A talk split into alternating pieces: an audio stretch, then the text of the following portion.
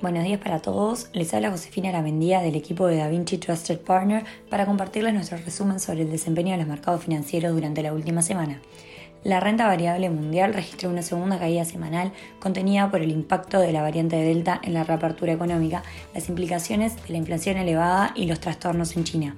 Además, durante los últimos días, los mercados globales se vieron influenciados por la expectativa sobre el vencimiento de un importante monto de opciones que coincide con el rebalanceo de algunos índices de referencia e implicó un aumento de la volatilidad del mercado. En este contexto, para los últimos cinco días las acciones globales registraron desvalorizaciones generalizadas. En lo que refiere a los datos económicos, la inflación del mes de agosto en Estados Unidos se situó en 5,3%, marginalmente por debajo de la lectura del mes anterior. Se trató de la primera señal de un enfriamiento de los precios tras meses de alzas sostenidas, aunque se mantiene todavía a niveles muy elevados. Además, como todas las semanas, en Estados Unidos se dieron a conocer las solicitudes de beneficio por desempleo. Las mismas aumentaron a principios de septiembre, una semana después de caer a un mínimo pandémico, pero el aumento se debió en parte al huracán Ida y es probable que sea temporal. En la zona euro, el evento económico principal fue la comparecencia de Christine Lagarde, presidente del Banco Central Europeo.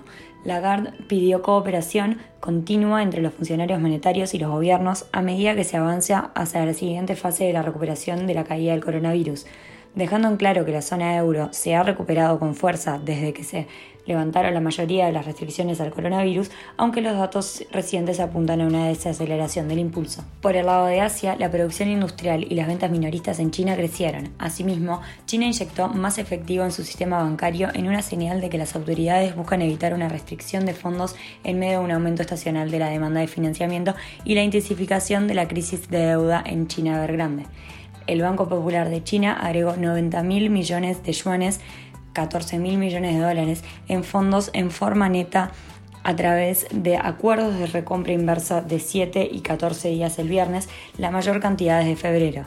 El viernes fue la primera vez de este mes que se agregó más de 10 mil millones de yuanes de liquidez a corto plazo al sistema bancario en un solo día. En este contexto, los principales índices accionarios estadounidenses como el S&P 500, el Dow Jones y el Nasdaq retrocedieron a medida que Wall Street sigue muy atado a toda la información y datos que podrán impactar a la narrativa de política monetaria y del proceso de tapering de la Reserva Federal. En igual sentido, los principales índices europeos sufrieron pérdidas profundas. Mientras tanto, los índices bursátiles asiáticos registraron rentabilidades mixtas. El petróleo cerró la semana con valorizaciones respaldadas por las disrupciones presentadas en la oferta y la caída de los inventarios. Sin embargo, el viernes los precios presentaron correcciones a medida que Estados Unidos empieza a retomar la producción, luego del paso de los huracanes Ida y Nicolás por el Golfo de México, que se estima han sacado de producción cerca de 26 millones de barriles del mercado internacional.